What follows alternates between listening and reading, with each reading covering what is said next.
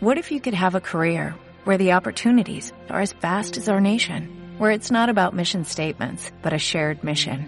At U.S. Customs and Border Protection, we go beyond to protect more than borders, from ship to shore, air to ground, cities to local communities. CBP agents and officers are keeping people safe. Join U.S. Customs and Border Protection and go beyond for something far greater than yourself.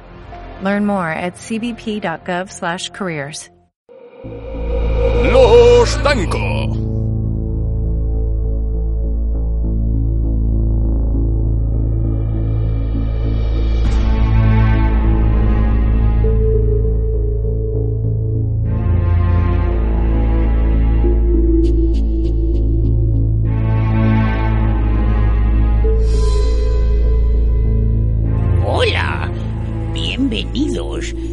Especial de Halloween de los Danco.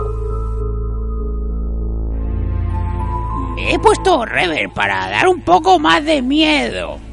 Pero creo que no lo, no lo, no lo estoy consiguiendo, ¿verdad? No, no vamos muy bien. Bueno, ya sabéis lo que pienso yo de esta fiesta norteamericana, ¿no? En donde eh, prima sobre todo el consumismo, las películas estadounidenses y, y comer boniato. No, comer boniato es de aquí o...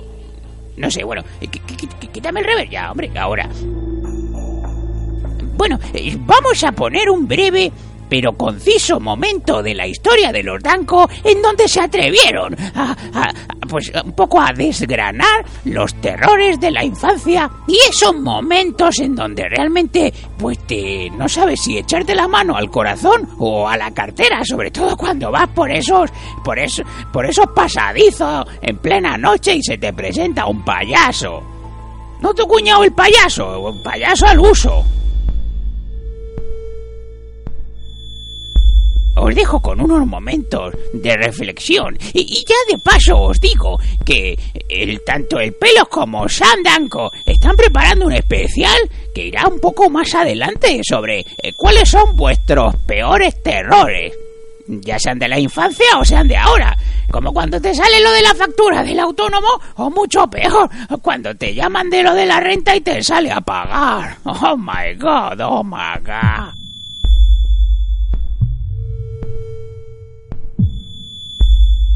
En fin, que os dejo con el especial del Ordanco de Halloween. Niño, tírame el rever, sí. El especial del Ordanco de Halloween. No da miedo, ¿no? Los Danco.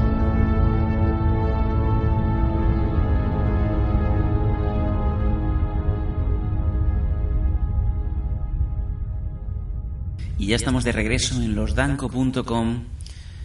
Estamos pasando en el momento clave de este episodio del día de hoy, en el cual estamos recordando, estamos sufriendo, estamos volviendo a meter bajo nuestra piel los terrores de la infancia.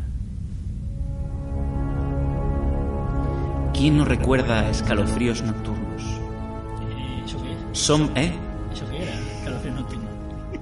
Fue cuando te daba frío y tenías la manta abajo en los pies de la cama y empiezas a buscar ahí como Ah, no. un zombie. Es que yo pensaba que dice, que ¿quién me ha dado frío y Es no que- sé por qué. Claro, te has puesto tan que Que dice, te dejas la ventana abierta y te da tanta pereza levantarte que dices que sea lo que Dios quiera, a ver cómo amanece el cuerpo, ¿no? Eso me ha pasado, amigo, me estoy meando y decir, guau, qué pereza ir a mear, ¿sabes? No me mea en la cama, pero he soñado que meabas. Por cierto, ¡Hombre! hacía tiempo que no salía. Bueno, como un programa, ¿no? De programa en programa. Sale todos los programas y me da mucha rabia. Soy lo puto mejor de este show. La gente que lo sabe, ¿no? Cocopera, el cocodrilo sincero, ¿no? Con El- su smoking 24-7. El trucha la adelantado, pero ¡bum! por la derecha y vamos, lo ha dejado usted como un auténtico loser. Hijos de puta. Eh, Solamente me gustaría comentar, ¿no? Que, os podéis meter en el Facebook de los Danco. Eh, y además, bueno, en el Twitter, ¿no? De arroba los Danco. Pero es que en el Facebook podéis ver unas fotos espectaculares con nuestros danquistas llevando las camisetas, ¿no? Eh, Bueno, eso y luego una chavala que ha puesto el culo ahí. En toda la foto, ¿no? With all the frame open, ¿no? Amo a Sudamérica, ¿no? Por ese valor, ¿no? Yo animo a... Bueno, animo, ¿no? Primero felicitar a esa danquista, ¿no? Que, digamos, se ha dejado rotular, pues, losdanco.com, ¿no? Sí, pero eh, es muy extraño porque el color es un poco color caca, ¿no? Yo para mí que el hombre le metió eh, el- lo que si vienes en la chorda y sacó el anillo de chocolate y ya que estamos, pues te voy a escribir con mi letra, ¿no? Amiga de la foto, primero, gracias por tu valentía y tienes un culo, vamos, pero perfecto, ¿no? O sea, rebatiendo un poco lo que es el, la leyenda urbana de que las sudamericanas no tienen buen culo. Vaya culo, that ass. Tiene un gran culo. Lo que no me gusta de la foto es esa manta, ¿no? Porque esa manta que he visto tiene que picar un huevo, ¿no? Y esa manta ahí en Sudamérica, a lo mejor es la estrella esa manta, pero en España, tío, esa manta es muy vieja, tío. Patético. La manta esa debe picarte en el culo, pero sobre todo te felicito, digamos, al chico por la buena letra, porque ha hecho una letra espectacular. Tiene una letra y a ti por ese gran culo, incluso animo a danquistas, ¿no? Que esto haya sido una especie de break off, ¿no? De abro la barrera y empecemos a mandar fotos de, en pelota escribiendo los dancos, ¿no? Siempre respetando lo que viene siendo la cara y la modulación, ¿no? Desde el respeto y la vejación. Ahí está. Me gustaría dejar una, una pequeña anécdota, un pequeño apunte que nos mandó el, el chico que nos mandó la foto. Adelante, Coco. Nos dijo, por favor, expresamente nos dijo, por favor, no pongáis mi nombre.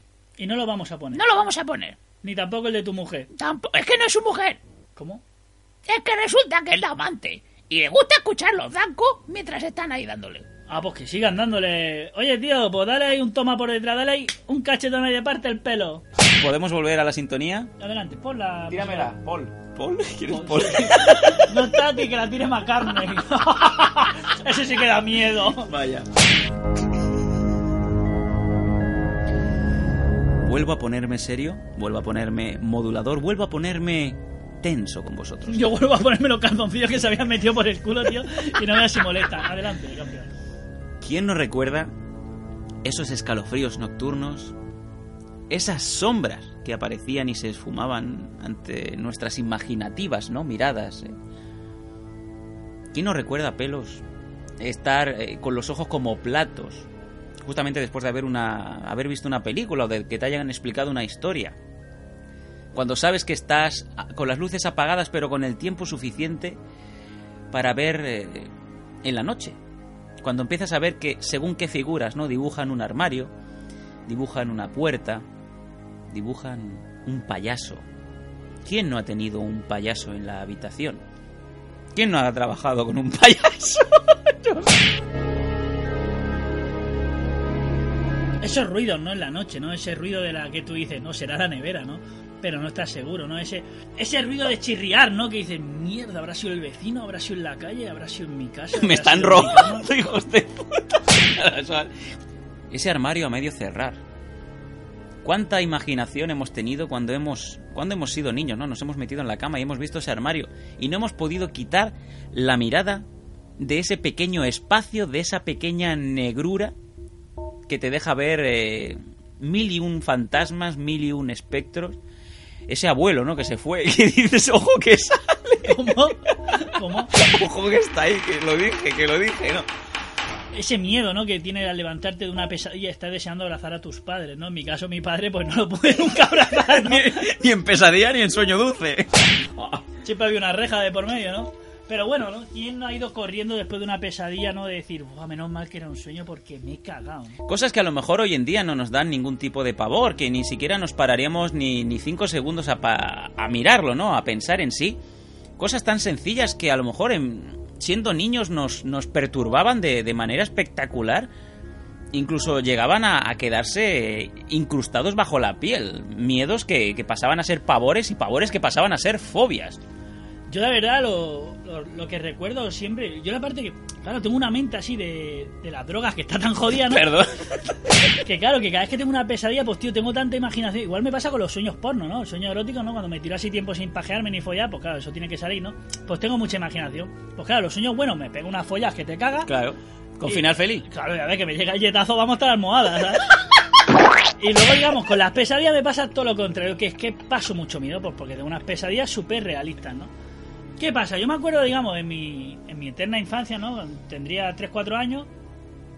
Y, y yo tenía un sueño, una pesadilla que siempre me... Que no sé por qué de pequeño los sueños se te repite y de grande, ¿no? ¿no? Es verdad. Pues yo de pequeño tenía un, un trauma con un dedo. O sea, yo cerraba los ojos, ¿vale? Y veía una habitación oscura. Bueno, si era oscura no veía nada. O sea, estaba dentro de una habitación todo oscuro. Y venía hacia mí, digamos, un dedo. El dedo. El que está al lado del dedo gordo. No me llame índice ni corazón, no sé cuál es. O sea, vosotros miráis vuestro dedo gordo. Es el índice, ¿sabes por qué? No. Porque es el dedo que indica. Oh, qué grande, ¿no? ¿Y el dedo corazón por qué es?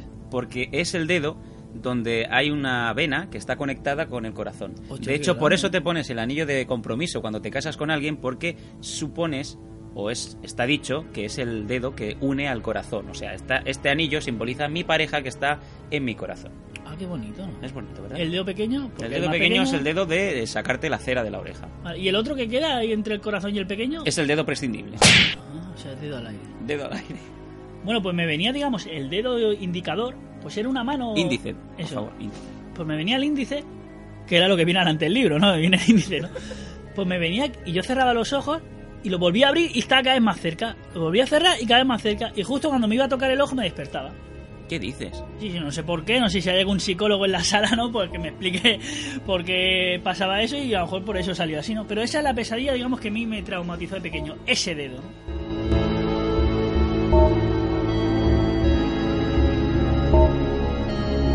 Yo creo que no hay pavor o no hay miedo más antológico que el miedo que se le tienen a los payasos.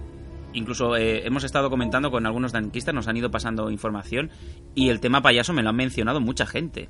Tú ves a Fofó y Fofito Miliki y, y no te dan miedo. Pero hay unos payasos de esos que vienen así con, con, con mucha pintura, con mucha decoración, con la nariz súper roja, con, con, con mucho colorido, que dices, hostia, es que ese muñeco, tío, acojona, igual que las muñecas esas de porcelana, los Sí. típicos arlequines esos de porcelana Son con las, el cucurucho. las típicas muñecas que tus abuelos, tu bisabuela, tu tatarabuela, ¿no? Bueno, no, eso ya era trapo, ya no era porcelana, eh, coleccionaban con todo el cariño del mundo y una de las cosas que más ilusión le daba a esos abuelos era acabar traspasando a su hija y por ende te acababa tocando a ti. Lo que pasa que a lo mejor no era la edad adecuada, ¿no? Porque mm, yo creo que no había cosas que daba más miedo, como bien ha dicho el pelos, que esa muñeca de porcelana que se le acababa cayendo un párpado, porque los párpados tenían ese muelle, pero digamos que ese muelle no era de Eibar, no eran unos muelles buenos, no eran muelles vascos, ¿no? No, y aparte lo- los cabrones de las abuelas, ¿no? Que le daban esas muñecas, claro, no esas muñecas no tenían apenas estabilidad. O sea, tú la podías dejar en la estantería de cualquier manera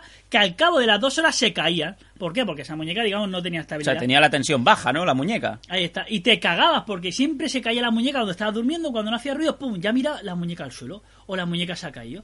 Y claro, tío, esa muñeca, pues al final, tío, le, le cogía manía, la tenías que revolear o dársela al perro con tres trozos de Frankfurt, pues para que el perro le entrara bien la muñeca. Voy a comentarte uno de los terrores que tuvo un familiar que me cogió de cerca, mi hermana pequeña, ¿A ti no, con el tema también. Joder, no te conozco. Tenía terror, ahora que has comentado el tema de muñecas, mm, bueno, mis padres una Navidad le compraron, no sé si recuerdas, había las muñecas normales y luego había una muñeca tamaño extra grande. El nombre de la muñeca en cuestión era Rosaura. Y la peculiaridad de esta muñeca era que, bueno, pues mediría prácticamente metro veinticinco, metro cuarenta. Entonces debería ser Tachenko, no Rosaura, ¿no? Pero Claro, eso, quieras que no, a ti te parece ridículo, pero a una niña de nueve años, la cual la muñeca es de su altura, pues acaba produciendo un pavor tremendo, ¿no? Y recuerdo que durante mucho tiempo acabó teniendo un problema y venía corriendo por las noches a la habitación de mi padre diciendo que la muñeca movía el cuello, ¿cómo? levantaba los brazos ¿Cómo? y se ponía en pie. No joda. Sí. Hostia, ¿y la muñeca la tienes todavía? Eh, si miramos bien, creo que está por el garaje aún. Llegó, bueno, eh, al principio no te lo- hacías el cachondeo y tal, pero eh, esto, no te engaño, pelos, duró semanas. Y Pues llegó sí. hasta tal punto de, perdona, aquí vienen las cosas que empezaban ya a poner un poco nerviosos a todo el mundo. Mi madre sacaba la muñeca, la dejaba sentada en la puerta de la, digamos, cerrabas la puerta de la habitación de mi hermana y la muñeca quedaba fuera en el pasillo. Mi hermana decía que por la noche oía cómo se ponía de pie la muñeca y daba con el tacón en la puerta. No joda. Llegó a haber tanta fobia al tema este que incluso, no te engaño, nosotros también empezamos a cogerle un poco de recelo y, nos daba un poco de cosilla la muñeca. Para que a lo mejor la muñeca tenía pila Energizer, ¿sabes? O que antigua. Y, esas pilas pues hacían que la muñeca se moviera, ¿no? Fíjate tú cómo son los, los pavores, ¿no? Las fobias, que incluso acabas contagiando a los demás. Incluso le cogimos un asco tremendo a la muñeca. Incluso yo tengo también una pequeña fobia que tenía de pequeño. Joder, no joda. Adelante con la muñeca. Tema de payasos. Yo durante una época soñé continuamente, tú, vamos a ver, tú y todos los tanquistas, cerrar los ojos por un momento. Imaginaros que vais andando por la calle, tarde. Tarde depende, ¿no? Si vives con tus padres o vives solo. No, no, tarde, no. Lo típico que vas con la bicicleta, quien más que menos ha vivido en un pueblo, sabes que coges cuatro o cinco calles, ya no hay ni, ni siquiera iluminación. Vas con la bicicleta y te quedan pues apenas dos calles hasta llegar a tu, a tu casa. En eso que una de las farolas, pues que está a lo lejos del Pero callejón, dicho que no tenía farolas en la calle. tenía farolas, pero no había luz. Ah, ¿cómo? Vale. No entiendo. Al final de, de la calle, pues una de las farolas sí que tiene luz. Subida o bajada a la calle. ¿Pero qué dices? Que, eh, una- pues una calle, es una calle, es- a ver, vamos a ver, es un sueño de estos estándar. Vale, es una vale. calle plana, recta, apaisada. Vale, vale. Y al final de la calle eh, veía una figura ¿La que se dibujaba, eh, la, digamos, la luz, eh, bañaba una figura a lo lejos de la calle. Y claro, obviamente yo iba con mi bicicleta, me iba acercando, porque iba en velocidad. No te sabría decir a qué velocidad. Y el momento en el que me daba el pavor era cuando reconocía, me era familiar ese tipo de, de figura. Esa figura, pelos, era un payaso. ¿Qué coño hace un payaso en medianoche, en medio de la calle, plantado, mirándome de frente?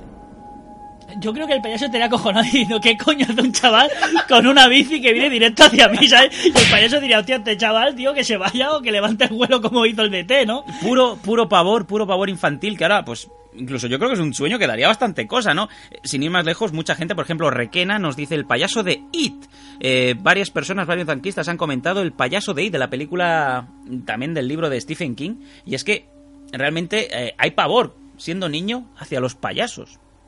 Hombre, es que también el cine ha hecho mucho daño, ¿no? Y sobre todo ese- esas películas, ¿no? Que aprovechabas que tus padres se iban, ¿no? Pues para verlas con los amigos, ¿no? Y más que nada del morbo, ¿no? Ese, ese run run que había en el colegio de, hostia, ¿habéis visto esta peli? ¿Habéis visto esta? Y ya por cojones la veía y la verdad es que te cagabas, ¿no? Siendo, pues digamos, un pequeño ruiseñor. Miriam Navas también ha comentado el payaso de It. Y bien que comentas ahora el tema de películas. Y de hecho, películas que ya siendo niños no tendríamos que haber visto. Pero bueno, eh, mucha de la gente, muchos tuiteros nos han puesto también películas que le han producido auténtico pavor. Porque si ya da miedo cuando ves la película siendo mayor, imagínate el trauma que puede provocar cuando eres niño. Sin ir más lejos, mira, Víctor Álvarez y San, Winnie the Sun, nos ponen La niña del exorcista.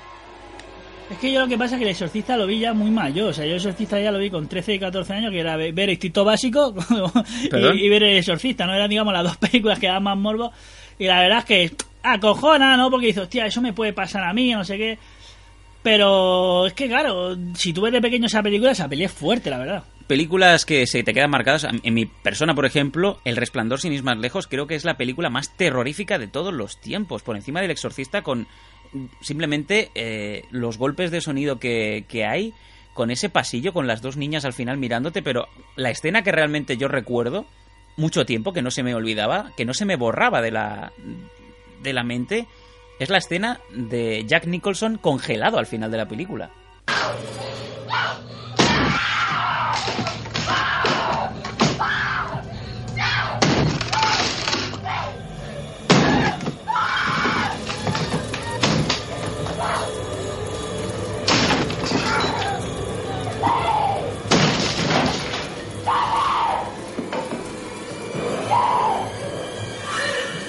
Here's Johnny.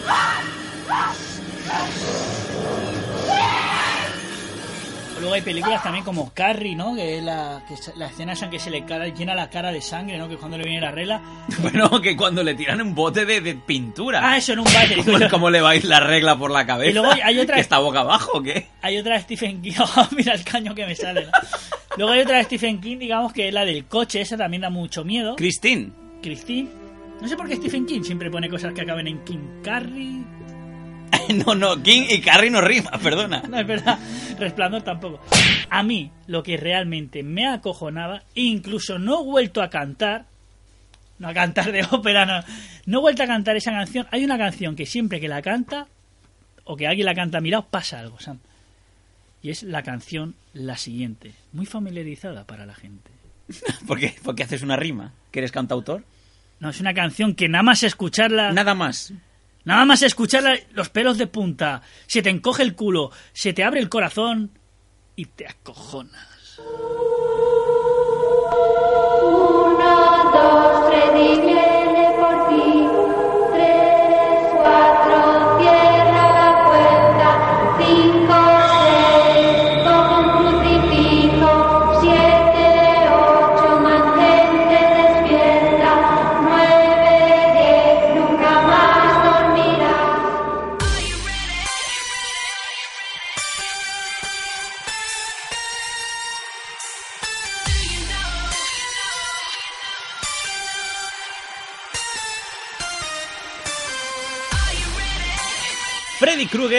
Y su antológica canción, ¿no? Yo creo que miles de danquistas, millones, bueno, yo entre, entre todos el favor que tuvimos al hombre del saco personificado en Fred Krueger. Eh, bueno, de hecho lo hacía Robert Englund, que es el papel más importante, no era el papel de lagarto tonto, sino la de Freddy Krueger. ¿Cuántos han tenido miedo? Incluso yo, eh, tengo aquí gente que ha puesto Freddy Krueger soñando con Freddy Krueger, que yo creo que no puede haber miedo más terrorífico que tener un sueño en el que estás viendo a Freddy Krueger y sabes que estás soñando. La verdad es que Freddy Krueger marcó, digamos, un icono, ¿no? Sobre todo en las películas de terror. Lo que pasa que ya últimamente, pues claro, la gente veía las pelis de Freddy y era un poco como de cachondeo, ¿no? Ya, digamos... El, Se el- prostituyó el personaje, ya no había miedo, ¿no? Es como el primer Alien, el primer Freddy, el primer Jason, ¿no? El primer Michael Myers. A mí la que más me gusta de todas de Freddy, digamos, la que más miedo da es la 1, ¿no? Sobre todo cuando la cama al final se traga al pavo, ¿no? La. Y la que más me mola es la 3, que lucha contra gente que tiene poderes. Esa que yo creo es de las peores, perdona que te diga. La 3, que cuando el de la silla de ruedas se, le pone la silla de ruedas tuning y, y que tiene poderes, esa guapísima la 3. La que peor es, que es para mí, que yo estaba viendo en el cine y dije, no, ¿por qué he pagado por ver esto? Que hace muchos años también. Es la que a uno le coge la oreja y Freddy se empieza ahí a bailar como una especie de danza kuduro, rascando el guante en una pizarra. Y, digamos, empiezan a caer como orejas del techo, clavos.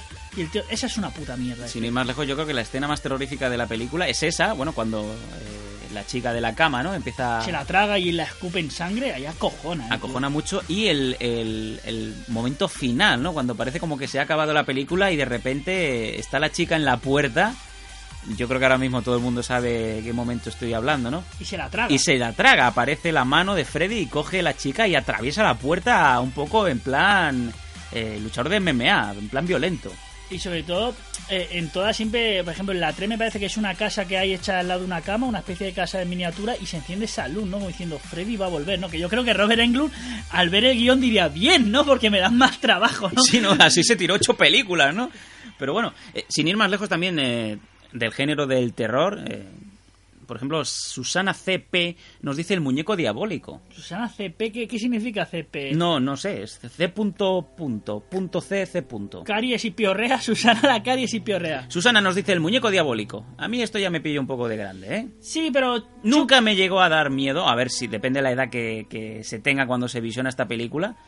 Pero bueno, Chucky, el, el muñeco diabólico, yo creo que no da miedo. Bueno, pero Pero lo que pasó con Chucky pasó luego como con lo de Freddy. O sea, la primera, bueno, está bien. Pero luego ya cuando sacaron Chucky, la novia de Chucky ya era una especie de pitorreo de decir, este tío, bueno, eh, ha pasado de dar miedo a ser carismático, ¿no? También gente como de la Fonte nos dice Pinhead.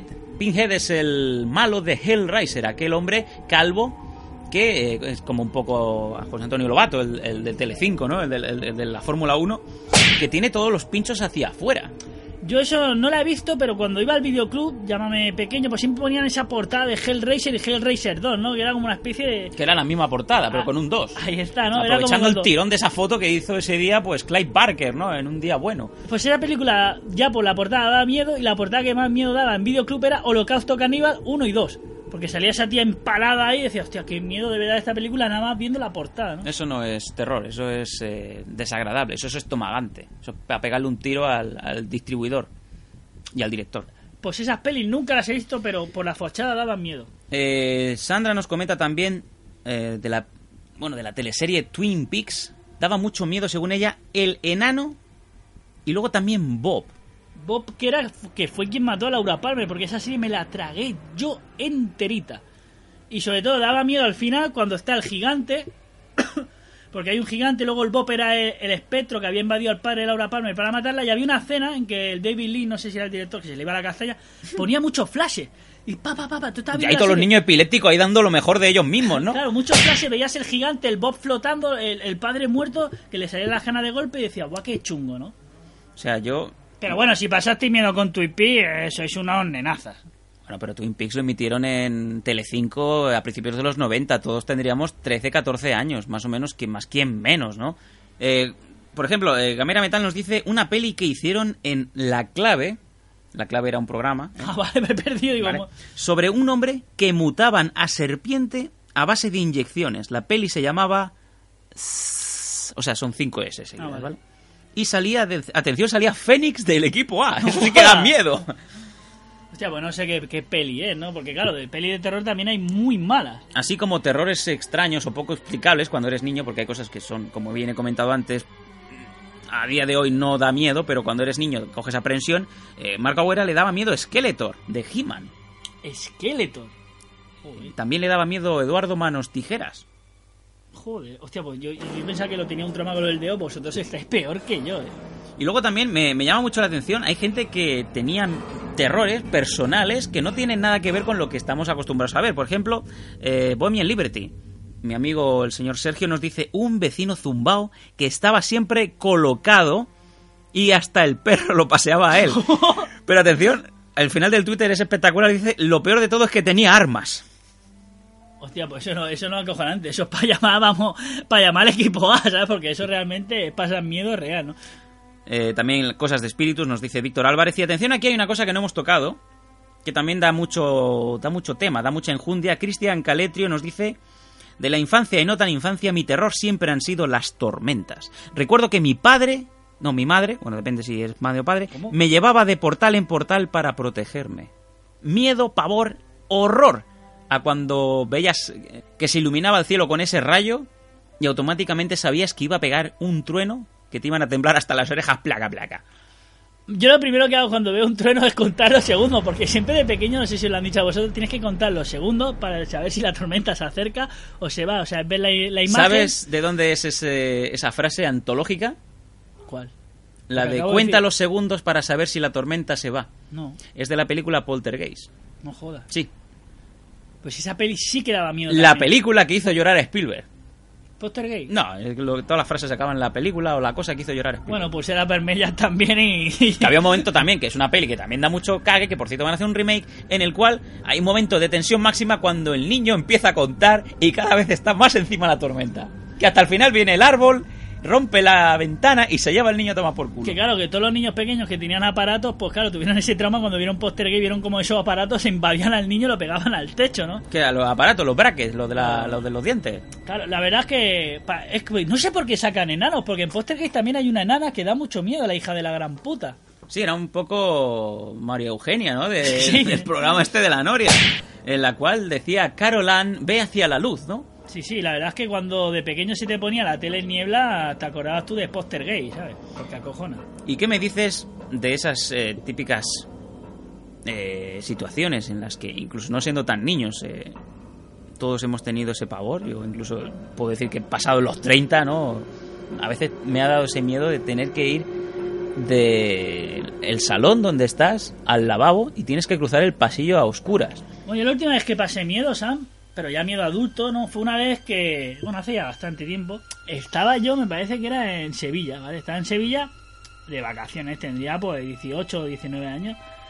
Y claro, mi familia vive pues, en una zona no muy buena, ¿no? Que es al lado del polígono norte, por no decir en el polígono norte, ¿no? Sí. Y me acuerdo que no tenía fuego, ¿vale? Y yo iba con un cigarro en la boca y pidiendo fuego por ahí. Y no había nadie y era oscuro, ¿no? Y bueno, voy para un hombre. Y un hombre que parecía vagabundo, ¿no? Llevaba una gabardina así, barba de tres días, el gorro ese, pues el, el típico vagabundo de, de, de- de película. Sí, ¿no? como Ignatius Farray, pero con gabardina, ¿no? No sé quién es el Farral, pero bueno, yo se lo conozco a Colin. Ed Farral. Atención. Se lo conozco a Colin de los Farral de toda la vida. ¿no? Venga. Y le digo, eh, perdona, ¿tienes fuego? Y el pavo se giró. Y me dijo, no final light. ¿Cómo? No, perdón, sigue, es un chiste interno. Y se me quedó mirando y se metió la mano atrás. ¿Cómo? Se metió la mano en el culo de huéleme el dedo. Se levantó. se- se- no, pero. Se metió la mano detrás de la gabardina Ah, perdón. y se me quedó mirando.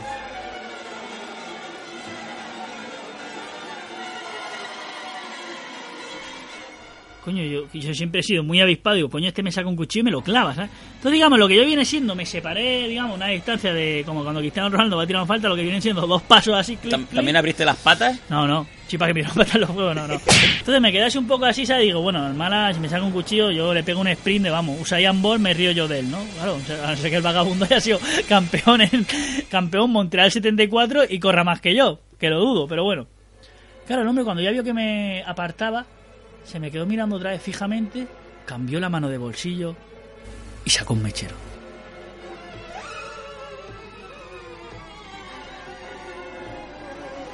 O sea, que digamos que la primera intención de ese hijo de puta era sacar algo. Y como vio que yo me podía ir corriendo, dijo, vale, voy a dar fuego. O a lo mejor es que no encontró el mechero y cambió la mano, pero yo me hice el coco y pasé mucho miedo. Yo no sé si es una de esas cosas que a, a lo mejor he comentado antaño en algún podcast anterior.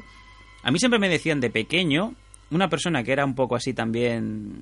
Vamos a ver, mis abuelos tenían un videoclub, ¿no? En, en la zona de, del Raval. Ajá. ¿Dónde está el gato? donde digamos que hacían la película de Máquina Baja, ¿no? Todo lo que era el barrio chino, o la calle Conde del Asalto, antes de que fuera No de la Rambla.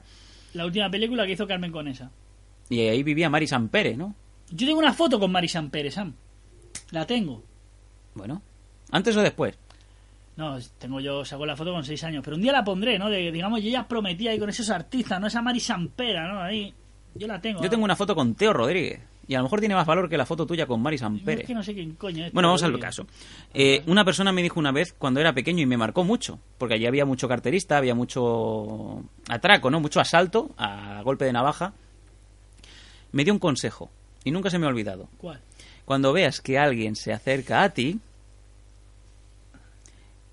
depende, da igual la intención, da igual eh, sus intenciones, da igual lo que sea. O sea, cuando tú Adelan- sospechoso, ¿no? Alguien sospechoso, ¿no? Que viene, digamos, hacia ti. Cuando alguien se acerca hacia ti, adelántate a sus pasos y automáticamente mírale a los ojos y pídele la hora. Aunque lleves reloj. ¿Qué hora tienes? ¿Tienes hora? Y lo bloquea, ¿no? O sea, Lo bloqueas, normalmente, no se sabe, no está comprobado, porque nunca me ha pasado, pero es una cosa de esas que automáticamente me salta el resorte, ¿no? Cuando alguien se te va a acercar con extraña situación o vete tú a saber, o que no, no tendría que estar ahí esa situación, ese fallo de Matrix, automáticamente adelántate a sus pasos, a sus intenciones y pídele la hora.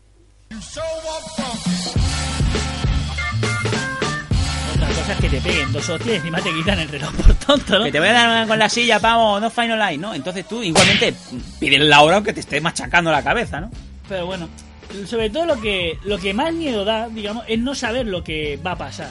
O no saber, digamos, lo que hay, ¿no? Porque luego también lo, lo leyenda urbana, ¿no? Porque la leyenda urbana es un mundo. Eso da para otro programa también, ¿eh? Porque yo me acuerdo la puta leyenda urbana que se hizo en España, que en las playas había jeringas, con las agujas para arriba. Ahí está, ese es el pequeño, el pequeño aderezo, ¿no? No solamente habían jeringuillas, no solamente habían inyecciones o cheringas, como dice el pelos. Esto me lo decía mi abuela. Yo era pequeño, me decía, cuidado, Samis, cuidado, Samis, que en la arena hay jeringuilla con la aguja para arriba. Hijos de puta la han dejado a propósito para pincharos el SIDA. Es verdad que todo el mundo, nadie sabía lo que era el SIDA en esa época, pero todo el mundo sabía que si te pinchaban una jeringuilla pillabas el SIDA. sea, tú piensa que cuando vino Magic Johnson a hacer un campus en el 86 con los Lakers, se sentó en la playa de ahí de la Barceloneta y pilló un sidazo del 15. Ahí está, Y man. fue por eso, no fue porque le traspasaron o no fue porque se dio un beso con Tom Hanks en Filadelfia. Luego yo me acuerdo de pequeño, estaba en Gine, ¿vale? Otra vez con Imen. En Gines. Tengo ganas de ir a Imen, ¿eh? Está bien el pueblo. Hace mucho que no veo Imen. Y había una mujer que ahora... ¿Cómo? es igual. Yo, yo y mis cosas. Que había una mujer que ahora con el tiempo la dice y dice, hija de puta, tenía razón y yo la mandaba a la mierda. Que era una mujer que me decía, cuidado, no bajéis ahí al descampado. Digamos porque Gine era una calle como Esparraguera y abajo terminaba con un descampado, ¿no? Sí. En Esparraguera todo termina en la casa de San Blanco. El del Blanco. Y llegaba y decía, ¿pero por qué? dice, porque vienen hombres y os roban para venderos. Y yo decía, venga, hombre, señora, váyase a la mierda. Sí, vienen hombres, os roban y venden a otras familias. Y haciendo, venga, señora, que no sé lo que, ¿quién va a dar dos duros por mí, no? Eso es verdad. Doy fe. Y luego decía la mujer, no, pero si no vales, te roban los órganos y te venden a otros países. Y ah, señora, usted está loca. Coño, y ahora con el tiempo ves lo de robo de bebé, robo de cosas, hostia, tío, la vieja de Gines tenía razón, tío. A ver si ella era la cabecilla y estaba empezando a reclutar a su ejército de las tinieblas, ¿no? Yo lo que tenía pánico y pequeño, de pequeño era que mis padres no vinieran a buscarme al colegio. Bueno, mis padres nunca venían. A mí tampoco. Me Pero- compraron una moto porque eran unos vagos. Me daba pánico estar de pequeño que se fueran todos mis colegas de clase, todos se fueran de. sus padres vinieran a buscarlo y yo quedarme solo. Era un pánico de. Pero nunca pasaba. Y tenía ya mucho miedo, llámame edad adulta. Data adulta. edad adulta, 9, 10 años, era que irme con mi madre al supermercado, a un centro comercial grande, y que mi madre me dejara con el carro allí. Tenía un, un miedo. Se me ha pegado la frase pavor, mira que la frase pavor es fea, ¿no? Sí. Pues, se me ha- pues tenía pánico a que mi madre me dejara allí con el carro. Quedarte desamparado delante del mundo. Y es verdad, es- es- yo creo que es una de las situaciones también que todos, más o menos, quien más y quien menos ha tenido la sensación de cuando ha sido pequeño y ha estado en el carro sentado con su madre, eso de que tu madre dice, ay, que me he dejado los garbanzos, ¿no? Que están en otro departamento, que están en otro pasillo, y dicen, vengo en un momento. Y eso, bien lo sabemos todos, son los segundos más tenebrosos de nuestra tierna infancia. Son segundos que son puñaladas porque tu madre no viene y ves todo ese tipo de gente, esos hombres, ¿no? Que de repente no estaban ahí y se te quedan mirando, ¿no? Y, tú pensando, ¿y ese señor qué va a hacer, no? Bien, queridos amigos, este ha sido el especial de Halloween. Hemos recordado un poco los terrores de la infancia, qué era lo que nos daba miedo, ¿no? Las películas, las situaciones, las sensaciones que teníamos cuando estábamos solos en nuestra habitación y empezábamos a ver fantasmas por todas partes. Hoy, desgraciadamente, los fantasmas están en la calle y te los encuentras en cualquier momento. O en el mundo del podcast también. Y otro consejo os voy a decir, ya es el segundo consejo. Venga ya. Nunca dejéis de ser niños.